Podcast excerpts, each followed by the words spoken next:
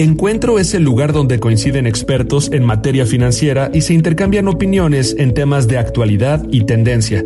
Este es el podcast de BlackRock México.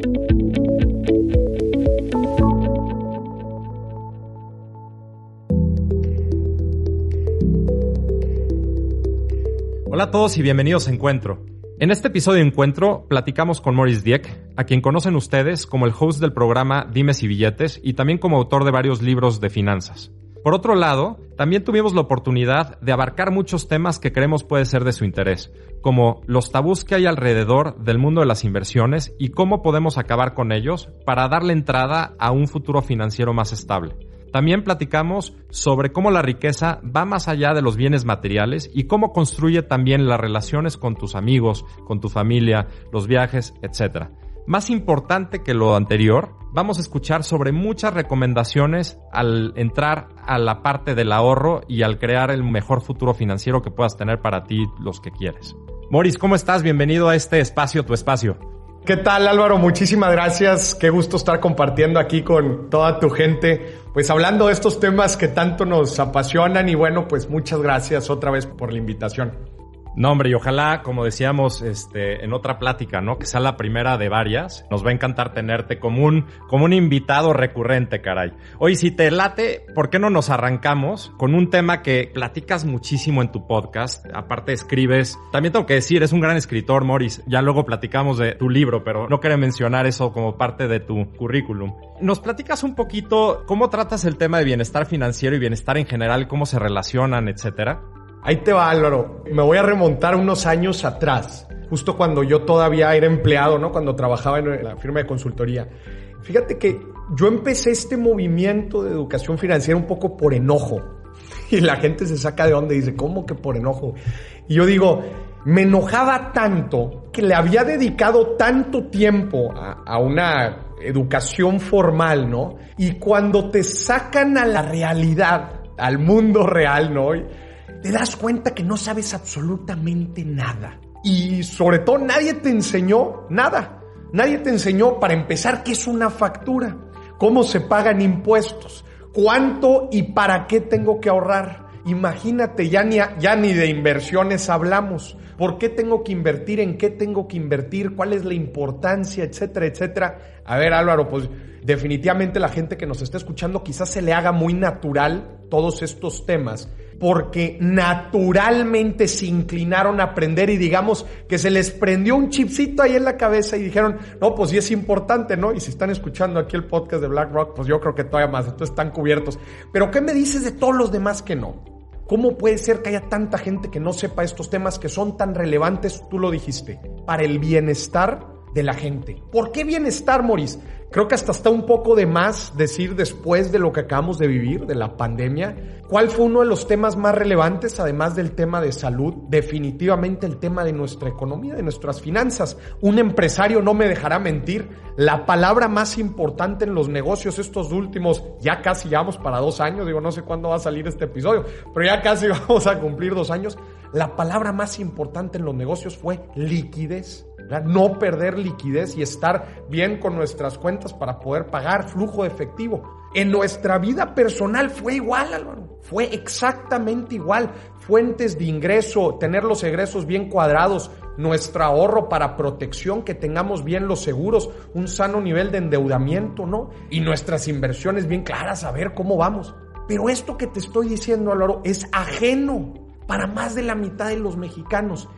Oye, Morris, y esto es interesantísimo. Ahorita que estabas platicando me acordaba cuando era chiquito. No voy a poner ejemplos para que la gente no sepa qué tan viejo estoy, pero me acuerdo que, que desde chico a mí me gustaba ya hacerle comerciante y vender cosas para comprarme diferentes tipos como de, de temas. Entonces me acuerdo mucho que, que, había salido la trilogía de Star Wars en VHS, ¿no? Para los que no sepan, VHS era lo, lo que existía antes de... El casetote. De, de, ya sabe, el casetote grandote, ¿no? Y me acuerdo que vendía dulces en la privada que vivía. Y entonces mi fin máximo era irme al Walmart o a donde fuera a comprarme la trilogía de Star Wars. Pero mi planeación iba a ese plazo, o sea, era vas evolucionando y dices, oye, pues ya no es la trilogía, chance es el coche. Pero lo chistoso es que cuando, cuando iba en prepa, el tema del, de la inversión, el ahorro, el largo plazo no existía. yo me sentía invencible, sentía que, que siempre iba a proveerse de, de, de, varias cosas, ¿no? Y de repente lo que, lo que vemos hoy, y sobre todo hoy que yo soy papá de cuatro niños, etcétera, digo, y de ahí mi siguiente pregunta, Mauricio, o sea, es decir, ¿Cómo ese tema? O sea, tú ves a los jóvenes todavía como Álvaro más chico, como Álvaro Puberto, donde, donde estaba este, enfocado en comprarse su coche tal, y de ahí moría, o ya crees que ha evolucionado el concepto y, hay, hay, jóvenes que ya están viendo más el largo plazo? Mira, te voy a decir, yo eh, con la experiencia que he tenido muy, muy de cerca de jóvenes, Digo, ahorita la pandemia lo ha hecho un poco más complicado, pero antes pues yo daba giras, ¿no? Por todo México, ahora, ahora las doy virtuales veo a jóvenes más despiertos, pero tienes que saber cómo llegarles. Me explico, o sea, no te van a aceptar la plática tradicional, quieren un twist, ¿no? Quiere, por ejemplo, yo en una conferencia cuando explico el poder del interés compuesto, ¿no? Que nuestra mente no está no está diseñada para entender, ¿no? El impacto del interés compuesto y les pongo los ejemplos, ¿no? De los inversionistas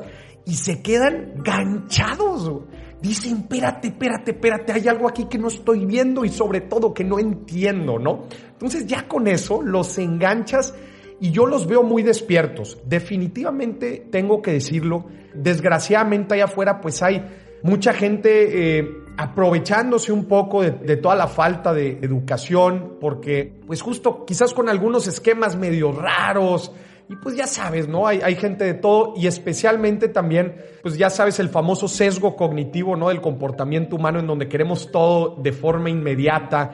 Y las redes sociales tampoco ayudan, ¿verdad? La gente que se va de viaje, ¿no? Con los carrazos que luego son rentados y ves N y un cosas que haz de cuenta que nos aceleran a los jóvenes y queremos resultados inmediatos, ¿no? Y es, es bien importante aquí que entre la educación, justo por como tú lo dices, es importante ver los beneficios que trae la inversión a largo plazo, cómo te pueden apoyar a tu patrimonio y hay que, hay que llegar a los jóvenes con esto. Y, te voy a decir algo, Álvaro, ahorita que estabas mencionando sobre también de cómo veo a los jóvenes. Creo que las finanzas la gente las conoce muy bien cuando es aspiracional. Es decir, tú querías la trilogía de Star Wars y, y, normalmente pues la gente quiere una camisa de su equipo favorito, quiere una pelota, quiere un videojuego, quiere comprar su primer bien raíz o quiere comprar su primer auto. Y normalmente como que es muy intuitivo saber que tenemos que ahorrar y que tenemos que planear para todo esto. Pero cuando entras a la vida real, te das cuenta que hay una parte de las finanzas que nunca nadie te habló, ¿no? Que es la otra parte, la parte escondida que yo le llamo previsión. O sea, hay las finanzas personales yo las veo en dos partes, previsión y aspiración. Y pongo el ejemplo como en el boxeo. ¿Has practicado box o no? Sí, sí, sí, me llevé unos buenos knockouts. Este. Álvaro, ¿cuál es la primera regla que te dicen del box? La primerita. Digo, yo, yo me acuerdo de quítate los golpes como puedas y, y, ya le llegas, ¿no? Este, o pega primero o el que pega primero pega dos veces. No, no sé. La, la, la, la regla número uno del boxeo, Álvaro, es no bajes la guardia. O sea, tú tienes los puños arriba, siempre no bajes la guardia aún y cuando ataques. ¿Estás de acuerdo? ¿Qué hace la gente, no? Cuando entra el boxeo, haz de cuenta que baja el brazo y se va con todo, con el gancho. No, no, no. Tú nunca bajas la guardia. No importa si atacas, tú siempre estás protegido. Álvaro, en las finanzas es igual. Vas por la parte aspiracional, ¿no? Que es este puño, que es el golpe que queremos dar pero la guardia nunca se baja y la guardia es eso, es la previsión, es tener un ahorro de tres a seis meses de nuestros gastos fijos, es tener ingresos diversificados, un sano nivel de endeudamiento, son los seguros, es vivir por debajo de nuestras posibilidades, es todo eso, toda la parte previsoria. Y sí, después está la parte aspiracional ¿Qué es lo que normalmente la gente quiere de las finanzas? Ay, pues el invertir para tener libertad financiera, ¿no? El, el, el, podernos ir de viaje, el comprarnos lo que tú quieras, nuestras típicas metas. Está bien ir por lo que queremos, es parte de la vida, pero nunca, pero nunca, Álvaro, bajemos la guardia. Y este tema súper interesante en relación a cómo tiene que jugar el corto y el largo plazo, ¿no? O sea, está bien ser aspiracionista, está bien querer lograr algún objetivo a corto plazo, pero al final también yo creo que está bien mirar más allá de, ese tema. Y ya luego entraremos al punto, ¿no? De, de, los jóvenes que piensan que comprarse un coche, un reloj, es una buena inversión, ¿no? Este, ya veremos que, ¿por qué no? Pero algo que, que estás mencionando y me parece que es muy interesante para la gente que nos escuche es cómo podemos hacer que los jóvenes a ver, el ahorro está bien, o sea, el ahorro es algo buenísimo, ¿no? Pero ¿cómo podemos ayudar a alguien? Es decir, de tener su dinero bajo el colchón y que la inflación le impacte y que al final no le alcance para comprar lo que necesita comprar. ¿Cómo migramos a que conozcan la inversión y que conozcan, por ejemplo, lo que comentabas ahorita del interés compuesto, ¿no? Esa arma importantísima para nuestro desarrollo como inversionistas. ¿Qué ha funcionado y qué no ha funcionado, Maurice? Está bien interesante lo que dices de las diferentes etapas de la vida y los segmentos de gente, porque hay una publicación que me encanta, que subo seguido en redes, que es el impacto de, de las inversiones compuestas empezando a invertir en los 20, perdón, a los 25 contra los 45. Es una es una gráfica muy vista, ¿no? En el mundo financiero, pero como el, compounding, ¿no? Este, eh, va acumulando en el largo plazo. Adivina de, quién son la mayoría de los mensajes que recibo cuando publico eso. no, pero supondría que es de gente mayor, ¿será? Sí, sí, o sea, me dicen, Morir, no me digas, ¿cómo le hago? O sea, se preocupan, obviamente, pues porque ven el, la oportunidad, ¿no? Que dejaron pasar en el tiempo y dicen, Moris, ¿cómo puedo compensar por todos estos años? Me hubiera encantado haberte conocido hace 20 años, ¿no? Yo le dije, no, pues es que hace 20 años no existían las redes sociales, pero, pero justo es eso, o sea, creo que el poder llegar a, todos los segmentos de gente, México, eh, hay mucha oportunidad para todos los segmentos, pero volviendo, ¿cómo podemos pasar del ahorro a la inversión? Eh, uno de los principales miedos que yo veo a la gente de, dar el paso de la inversión son los típicos mitos, ¿no? Obviamente el tema del riesgo, ¿no? Que cuando la gente no sabe, ¿no? Cómo funcionan las inversiones, lo primero que asocian las inversiones es con el riesgo. Yo les digo, a ver, sí, el riesgo siempre está presente, pero hay inversiones más riesgosas que otras, ¿no? Hay para todos los estómagos. Y otra parte que les pone muy nervioso es la disponibilidad o la liquidez de su dinero. Y yo les digo, bueno, a ver, no necesitas tener todo tu dinero líquido, ¿no? Entonces, más que ya aventurarnos al tema de ahora sí seleccionar los activos adecuados, hay un trabajo que se tiene que hacer previo, que de hecho yo en mi libro El inversionista enfrente justamente hago eso, o sea, el proceso para tomar una decisión de inversión, que sí, parte del proceso es seleccionar los activos, ¿no? Si vas a invertir en real estate, si vas a invertir en ETFs, en fondos, en la bolsa a largo plazo, como sea. Pero hay un ejercicio previo que se tiene que hacer, que es justamente definir tus metas financieras, que tus metas te van a decir tu perfil de inversión. Entonces, si a la gente le da miedo eh, el tomar esta, esta decisión de inversión, porque, Maurice, ¿y qué pasa si necesito mi dinero en seis meses y resulta que la bolsa cae en seis meses, ¿no? Y voy a, voy a perder un porcentaje de mi patrimonio. A ver, bueno, ya estás previendo, ¿no? Quizás que vas a necesitar algo de dinero. Entonces, planea así. Es bueno tener un porcentaje en cash, ¿no? En efectivo o tenerlo en instrumentos a corto plazo para tener un porcentaje de nuestro dinero por si llegan, ¿no? Las eventualidades. Pero estoy seguro que hay otra parte que no la necesitas, ¿no? Y que, o que tienes metas a mediano, largo plazo que puedes ir aportando a ello.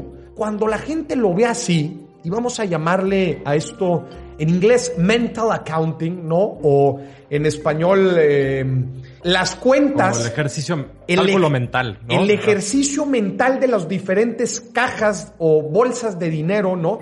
La gente ya le da más confianza de decir, pues bueno, entonces esto lo puedo reservar por si las moscas y esto otro lo puedo dejar ahí y que se quede y es para la educación de mis hijos o es para mi patrimonio a largo plazo o es para cuando me retire. Pero les tienes que ayudar en esta etapa previa, ¿no?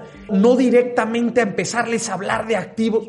Y los activos hablaremos más adelante y veremos cómo se asocian con tus metas, ¿no? Pero para mí eso es lo que me ha funcionado, todo este proceso y es lo que describo en mi libro es todo un viaje, como tú dices, ¿no? O sea, no puedes esperar que de una sentada prácticamente pues, se vuelva todo mundo ya conocedores, sofisticados sobre, sobre 38 tipos de instrumentos y diversificación y por qué renta fija contra renta variable o multiactivos y ETFs. O sea, entonces yo creo que es muy importante lo que comentas en relación a llevar a la gente de la mano y ayudarles en ese viaje, ¿no? Que puede parecer en algún momento como peligroso, pero algo que estoy seguro que lo has vivido muchísimo y, seguramente muchísima gente te ha buscado al respecto es COVID, ¿no? O sea, y es algo que hemos platicado en este podcast mucho. COVID trae muchas cosas malas, pero trae algunas también que creo que son positivas en relación a hacernos ver nuestras vulnerabilidades. No somos inmortales Por otro lado, tampoco tenemos garantizados nuestros futuros, ni de salud, ni financieros, etc. Y eso de alguna manera nos hace previsores. Y entonces, más que nunca, yo he visto gente o personas que llegan y te dicen, oye, platícame de qué productos tienes disponibles. O luego quitar muchos tabús, ¿no? Este, el tabú de la inversión. Necesito mucho dinero para invertir. O invertir solo es para los que saben muchísimo. O invertir, híjole, cero me gusta porque suena a burgués y suena este, a, a fifi, ¿no? De alguna manera. Y no, o sea, al, final es un tema accesible para todos, ¿no? Y de ahí detona mi siguiente pregunta hacia ti es, el tema de los tabús. Ya me platicaste del viaje, de cómo llevarte un poquito este, de manera smooth este, la conversación, pero cómo eliminamos esos tabús de nuestro, de nuestro lenguaje financiero. Es bien interesante todo el tema de los tabús. Yo creo que es un tema bien generacional. O sea, creo que es algo que nosotros los mexicanos vamos cargando. Eh, digo, e, e, es, muy difícil en verdad como traquear ¿no? el, el origen de por qué pensamos como pensamos en torno al dinero. Definitivamente la necesidad de nuestro país y, la situación y, pues la complejidad económica en la que vivimos creo que aporta cierto eh, porcentaje a todo este tema de los tabús. Digo, y si te vas todavía más atrás en la historia, pues no sé, quizás hasta el tema de la conquista, ¿no? Eh, creo que son muchas cosas. Lo que es cierto es que cargamos, ¿no? Con algo muy fuerte, eh, mucha energía, ¿no? En torno al dinero. A mí que me ha tocado percibirlo, por ejemplo, cómo lo viven en Estados Unidos o cómo lo viven inclusive en Europa, dos cosas distintas, ¿no? O sea, es en verdad bien particular, ¿no? Como nosotros los latinos, que somos pues gente más campechana, ¿no? Más sociales, que somos más cálidos, ¿no? Cómo nos toca vivir este tema que pareciera ser un poco más, más rígido, cómo nos toca vivirlo. Mi, recomendación siempre a esto, y sí, justo ahorita tú mencionaste alguno de los principales mitos, ¿no? Tabús de las inversiones, que se necesita mucha lana, que son muy riesgosas, que son muy complejas. Yo le digo a la gente, compadre, comadre, estás a un libro de distancia de darte cuenta, o déjate un libro, un pequeño video de tres minutos, de cinco minutos para darte cuenta de todo lo que te estás perdiendo. Y te voy a decir algo. Híjole, así, funcionamos también los seres humanos, pero hay veces que de hecho, que de hecho, este, me encanta a mí todo este concepto de la neta. Las finanzas personales no es tanto de conocimiento, es de comportamiento, ¿no? Este, Correcto. y, de hábitos. Si ustedes en BlackRock, Álvaro, seguramente lo entienden, invertir hoy en día no tiene chiste. Y hay productos, los que ustedes manejan, que son sumamente sencillos de adquirir, con precios de entrada sumamente accesibles. Obtienes una diversificación inmediata. No necesitas ser un experto para obtener grandes rendimientos en el tiempo. Más bien es de, es de comportamientos, justo como lo que decíamos. Volviendo al tema también de los tabús, entras todo a este rollo de al ser humano le impacta más el perder que el ganar. ¿no? O sea, hay una, hay una consecuencia más fuerte en nuestro ente eh, que preferimos no perder a ganar, ¿no? Veámoslo así de, de sencillo, ¿no? Entonces, justo cuando llegas con estos mensajes con la gente, muchas veces lo que les tienes que decir es la lana que están perdiendo gracias a la inflación o el rendimiento que no están ganando. Entonces, cuando les llegas con esta perspectiva, de cuenta que dices, ah, espérame, o sea, me estás diciendo que estos 100 pesos que tengo aquí en un año, pues me va a alcanzar para un poquito menos y ni se diga para dentro de 5 años. Y ahí es donde, ¡puc! los ganchos. Encaja.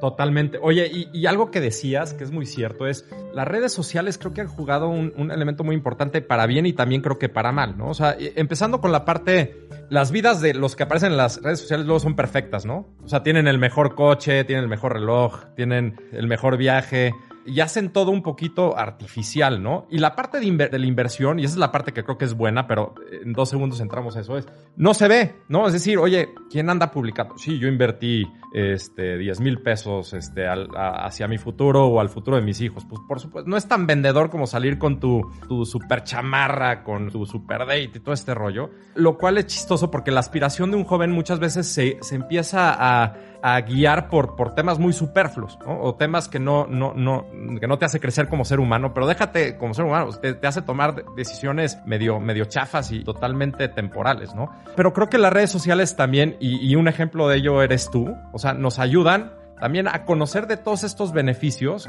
que existen atrás de este tipo de, de, instrumentos o a través de este tipo de estrategias, ¿no? ¿Cómo juegan esas redes como dos caras de la moneda? ¿Cuál es tu experiencia ahí? Es un temota, es un temota porque en verdad la gente, o sea, el gran impacto de las redes sociales de forma negativa pues es que ahora nos comparamos, ¿no? O sea, antes y el compararnos tiene un impacto en nuestra felicidad, en nuestra satisfacción, que están sumamente ligadas a nuestras decisiones financieras. Entonces, antes nos comparábamos aquí con el compadre al lado, con la comadre aquí al lado, pero ahora te estás comparando con el mundo, ¿no? Y como dices, cosas vemos, cuentas no sabemos. No sabemos. No sabemos. Y, y justo como tú lo mencionas, el patrimonio, la riqueza, no se ve. O sea, no se ve por qué, porque está invertida, porque estén activos, porque está... Y justo la mayoría de las cosas que vemos no son activos, o sea, son cosas que se deprecian, son pues cosas que muy llamativas. Desgraciadamente, Álvaro, híjole, esto, esto en verdad me, me, come mucho la mente porque eso es lo que vende y, así es el ser humano, o sea, estamos... Entre más me meto al tema de comport, del comportamiento humano, me, Ay, desgraciadamente me doy más cuenta que somos como robotcitos defectuosos en general.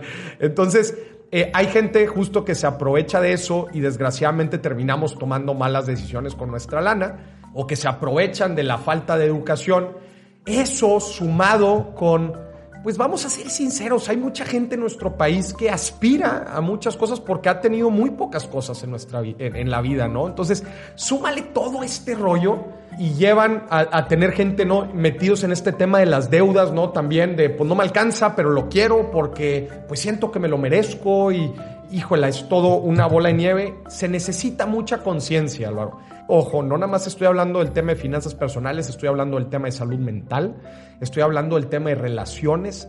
Las redes sociales son una gran herramienta para comunicar, para llegar a más gente, para tener un gran alcance. Sin embargo, se necesita mucha, pero mucha conciencia en todos los aspectos para saberlas usar bien y para tener un impacto positivo en nuestra vida. No son para todos. Si lo quieres medir el impacto neto en la felicidad de la gente, si tú me preguntaras a mí, no estoy tan seguro que del todo sea positivo. Coincido 100% contigo, ¿no? Y, hay estudios a ti que te gusta muchísimo el tema, sobre todo, por ejemplo, del, del impacto psicológico que tiene un like no un like, ¿no? Este, o un follow o un unfollow. La verdad es que ahí nos podemos echar otro podcast enterito, yo creo que de, de todo lo que pasa, ¿no? Alrededor de, de tu capacidad mental, este, tu psicología, alrededor de este tipo de cosas.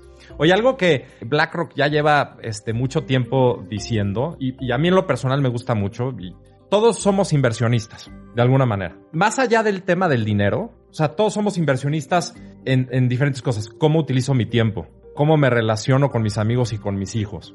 ¿Cómo tomo una decisión respecto a dónde voy o a dónde no voy? ¿Qué te parece ese concepto? Es decir, oye, para entrar al mundo de las inversiones económicas, ¿no? Inversiones este, financieras y ahora, el saberte ya inversionista de un chorro de cosas alrededor de tu vida y cómo eso al final acaba empatando con el objetivo de seguir creciendo de manera financiera. No te estoy diciendo para volvernos todos millonarios, entonces estaría increíble, pero no es así. Y, yo creo que también como ser humano, y aquí sí he hecho mi, mi mente más filosófica, decir, el ser humano tampoco creo que su finalidad tenga que ser millonario. Yo creo que la finalidad, como tú bien decías, es llegar a ser felices y la felicidad se obtiene de diferentes maneras y va mucho más allá de las partes temporales, ¿no? Pero ¿cómo ves este concepto de, hay que ser inversionistas más allá de, del tema económico? Creo que es un tema que me encanta y me encanta tanto que en dos meses exactamente saco un libro sobre ello. oh, padrísimo, oye, ¿no? Increíble. Sí, oye, justo... ya, no te quiero spoilear, caray, pero. No, pero no, no importa. Creo que ya, digo, ya he estado hablando un poco más de él. Lo había mantenido en secreto todo el verano, pero ya, ya lo hablé en varios podcasts. Ahí te va, Álvaro. A mí. Yo soy una persona que está muy de cerca con los comentarios que me avienta la gente. Obviamente, creo que las redes sociales, creo que es algo que te habilita muy cañón, ¿no? El hecho de que puedas estar cerca de la gente y escuchar sus inquietudes, etcétera. Ya había dos preguntas, ¿no? Que desde el principio eran las preguntas que más me hacían recurrentemente, ¿no? Tanto que ya, o sea, dije, ya, ya, a ver, ya, ¿cómo le hago? La primera pregunta que me hace la gente, yo creo que todavía, es, Mauricio, ¿en qué invierto mi dinero? ¿no? Como si fuera una respuesta de blanco y, negro, ¿no? Pues todo al rojo, todo al negro, ¿no? Como si fuera así, ¿no? Me hacían tanto esta pregunta y era tanta mi impotencia de decirles, hay un proceso, no hay, no, no, existe tal cosa como la gallina y los huevos de oro. Cada quien tiene un contexto, cada quien tiene su necesidad y hay todo un proceso, ¿no? Por eso saqué el primer libro. Entonces, el primer libro lo saco para responder la primer pregunta, ¿cómo invierto mi dinero? Y la segunda pregunta que me siguen haciendo hasta la fecha en redes sociales es, Maurice, hablas fregón de, de todo el tema de las inversiones. Desgraciadamente, yo no tengo el dinero suficiente para, para invertir en todo lo que hablas, ¿no? Aunque no se dan cuenta que pues se necesita tampoco, ¿no? Como mil pesos, ¿no? Para empezar a invertir, pero... pero o menos, 500 o, menos. 100 o lo que sea, sí, claro. Pero es, este es un tema, una y otra vez, como que la gente no se siente tan apta, ¿no? O hay aquí como que un gap muy interesante, ¿no? Entonces, hay un concepto que a mí, desde que yo estaba en universidad, Álvaro, que creo que fue un proceso de, en que lo fui, pues, como realizando y, y como aterrizándolo, creo que esa es la palabra, aterrizándolo, que era la verdadera riqueza de las personas eh, es mucho más profundo que números, ¿no? Lo que tenemos, lo que nos da valor como personas es mucho más. Entonces, después de algunos años y de toparme con ciertas cosas que me impulsaron a mí en mi vida, aterricé de ciertos activos invisibles. Así los bauticé, ¿no? Activos invisibles. Creo que la gente conoce muy bien lo que son los activos, ¿no? Propiedades, certificados, títulos, negocios, etcétera. Creo que eso lo entienden muy bien. Pero ¿qué pasa si te digo que existe como otra rama, ¿no? Otra, otras cosas que son invisibles porque normalmente no las podemos percibir. Y son siete, yo identifico siete, ¿no? Y son todas estas cosas, no se los voy a spoilear para que compren el libro en algunos. Compramos, compramos el libro y cuando saca te volvemos a invitar. Me vuelven a invitar. Que justamente, Álvaro, de hecho tú ya mencionaste algunos de, de los activos pero yo a lo largo del libro te platico historias, ¿no? De cómo yo los fui identificando, cómo yo los voy explotando y ejercicios muy prácticos de cómo cualquier persona en cualquier lugar del mundo, en cualquier situación, puede apalancarse de riqueza que ya tiene actualmente y después obviamente te la conecto con la riqueza financiera. Cómo cualquiera de estos activos te va a impulsar a generar más dinero, a generar una mejor red de contactos, bla, bla, bla, bla, bla. Y cómo después eso lo puedes utilizar para invertir. Es decir, cómo pasamos de activos invisibles a activos visibles, que son los tradicionales. Entonces, el libro uno es de visibles, el libro dos es de invisibles. Entonces, me encanta este tema. No, hombre, te puedo hablar todo el podcast de eso. No, y sabes qué, o sea, la verdad es que, nos va a interesar muchísimo platicar de, eso contigo y por supuesto compraremos el libro y invitamos a todos los que nos oigan a comprar no solo este, sino los que, los que ya tienes por ahí. Pero también creo que el, punto que decías es importantísimo respecto a cómo generar círculos virtuosos a través de comportamientos, ya también lo platicamos, que van ligados a la creación de los dos tipos de, riqueza, como tú mencionabas ahorita. O sea, una, una, riqueza, como le decías, invisible y una riqueza, pues también este, percibible, ¿no? Pero creo que también hay, hay muchísimos mitos y desgraciadamente muchas cosas que operan en contra este, de esto. Conforme vamos este, avanzando en el podcast y nos queda poco tiempo, pero quería hacerte preguntas rápidas, a ver qué opinas, ¿no? ¿Ahorro para metas de corto plazo o largo plazo? Bueno, pues es que todos tenemos metas de corto y de largo plazo, entonces yo creo que ambas, definitivamente ambas. Yo tengo una lana para metas de corto plazo, tengo lana líquida, ¿no? Para la, una inversión interesante que, que, se me aparezca. De hecho, hasta tengo un fondito de inversiones que yo le llamo este, de experimentación, ¿no? Como me dedico a esto, pues tengo una lanita reservada pues para arriesgar aquí y allá y conocer los diferentes eh, modelos de inversión y activos, etcétera. Entonces, ambas. Todos tenemos metas a corto y largo plazo. Hay que saber invertir para ambas y seleccionar los activos que vayan acorde a cada meta. No es lo mismo, no vas a invertir lo mismo de forma de corto plazo que en los mismos activos para largo plazo. Perfecto, buenísimo. ¿Ahorro o inversión? Eh, creo, eh, aquí es bien importante como definir bien específicamente a qué nos referimos como con el ahorro, ¿no? Definitivamente el ahorro necesitamos ahorrar, ¿no? Para después invertir. Yo creo que todo el ahorro debería estar invertido Hay inversiones de corto plazo, bajo riesgo, diversificados, fondos de renta fija, de deuda triple A, en donde nuestro ahorro puede estar ahí líquido, pero a la vez se está invirtiendo, ¿no? Y en el momento que lo necesitemos, lo podemos sacar. Entonces, yo toda mi lana, toda mi lana está invertida, incluido mi ahorro. Invertir en coches, relojes, viajes, o mejor invertir en fondos de inversión, otro tipo de instrumentos como ETFs ya entrado al tema de, este amplio significado de las inversiones, creo que cada quien de nosotros, este, como que sabemos qué es lo que nos aporta valor en la vida. Una de las grandes preguntas que me hacen Álvaro es, Moris, ¿el viaje es una inversión? ¿Viajar es, es una inversión? Y justo grabamos un episodio con Alan por el Mundo que estuvo padrísimo, en donde distinguíamos existe el viaje, ¿no? El, viajar y existe las vacaciones, ¿no? Que son dos cosas distintas. Las vacaciones es para relajarnos, para desestresarnos, para desconectarnos y como que el viaje tradicional pues es para conocer cosas. Ambos, para mí, son inversiones. Obviamente, pues hay de inversiones, inversiones, ¿verdad? Para relajarte, pues no necesitas ir al otro lado del mundo, ¿no? Para tener unas vacaciones, ¿no? De hecho, aquí en México contamos con ese gran beneficio de que hay lugares, pues aquí muy cerca, en donde podemos pasarnos la fregón. Y un viaje educativo ni se diga, ¿no? O sea, tú llegas, eh, cuando la gente muchas veces me pregunta, Moris, ¿me recomiéndame algo para emprender? Compadre, viaja viaja, ve cómo se hacen las cosas allá. O sea, yo viví un tiempo en Francia, las ideas que se te ocurren allá porque estás en contextos diferentes, es impresionante. Compadre, viaja, es una gran inversión. Y a ver, Álvaro, habrá gente que levantarse todos los días y ver un auto en el que se siente bien, en el que se siente confiado, eso lo va a hacer tener un rendimiento fregón todos los días. ¿El auto es una buena inversión, una mala inversión? Dime tú, ¿no? Dime tú. Ya si nos vamos al, sentido más estricto de las inversiones, a mí me gusta invertir pues en activos, en certificados, en ETFs, en, negocios, eh, negocios tradicionales, pero prefiero inclinar un poco mi lana ahí. Yo creo que cada quien nos deberíamos de preguntar qué es lo que nos da valor y qué nos funciona en la vida.